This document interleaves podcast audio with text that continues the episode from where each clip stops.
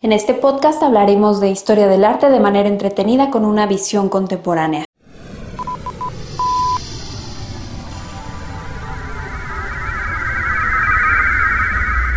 Sepultar el pasado.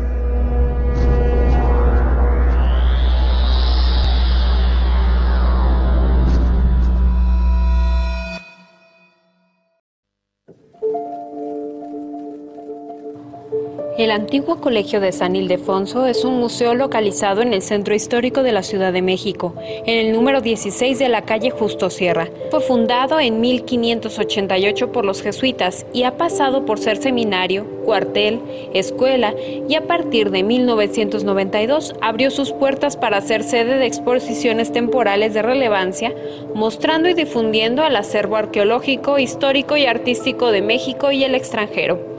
De ser una institución religiosa se convirtió en una de espíritu liberal que sentaría las bases del nuevo sistema educativo para llegar a convertirse en el núcleo principal de la Universidad Nacional. En 1867 el gobierno de Benito Juárez emprendió una reforma en el campo de la educación y sus instituciones. La Ley Orgánica de Instrucción Pública creó la Escuela Nacional Preparatoria que se estableció en este sitio. Se habla de que hubo un jardín botánico y hasta un pequeño zoológico.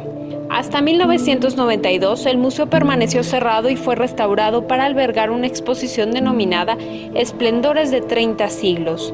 Desde esa fecha, el recinto es administrado por la Universidad Nacional Autónoma de México y la Secretaría de Cultura, así como la Ciudad de México.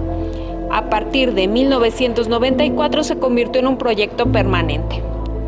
Sus objetivos, enunciados por ellos mismos, responden a presentar exposiciones que familiaricen al público mexicano con la riqueza y diversidad de su patrimonio artístico, así como con colecciones provenientes de museos extranjeros que no se han presentado en México, así como realizar actividades complementarias a las exposiciones que propicien una experiencia de aprendizaje tanto para el público infantil y juvenil como para el público adulto. Estas proyecciones nos hablan de un museo que tiene un compromiso de innovación y renovación intrínseco, en donde se presenten elementos que reten al espacio y a la dinámica. En 1922, en el anfiteatro, uno de los espacios emblemáticos del colegio, Diego Rivera pintó su primer mural llamado La Creación, en referencia a la creación científica y artística, una composición de influencia bizantina donde convergen las cualidades estéticas de Rivera y el pensamiento filosófico de José Vasconcelos.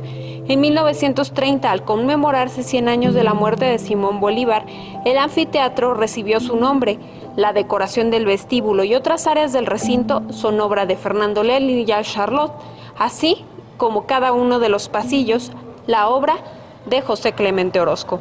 Continuamos revisando los espacios dedicados al arte contemporáneo de nuestro país en la siguiente emisión de Sepultar el Pasado.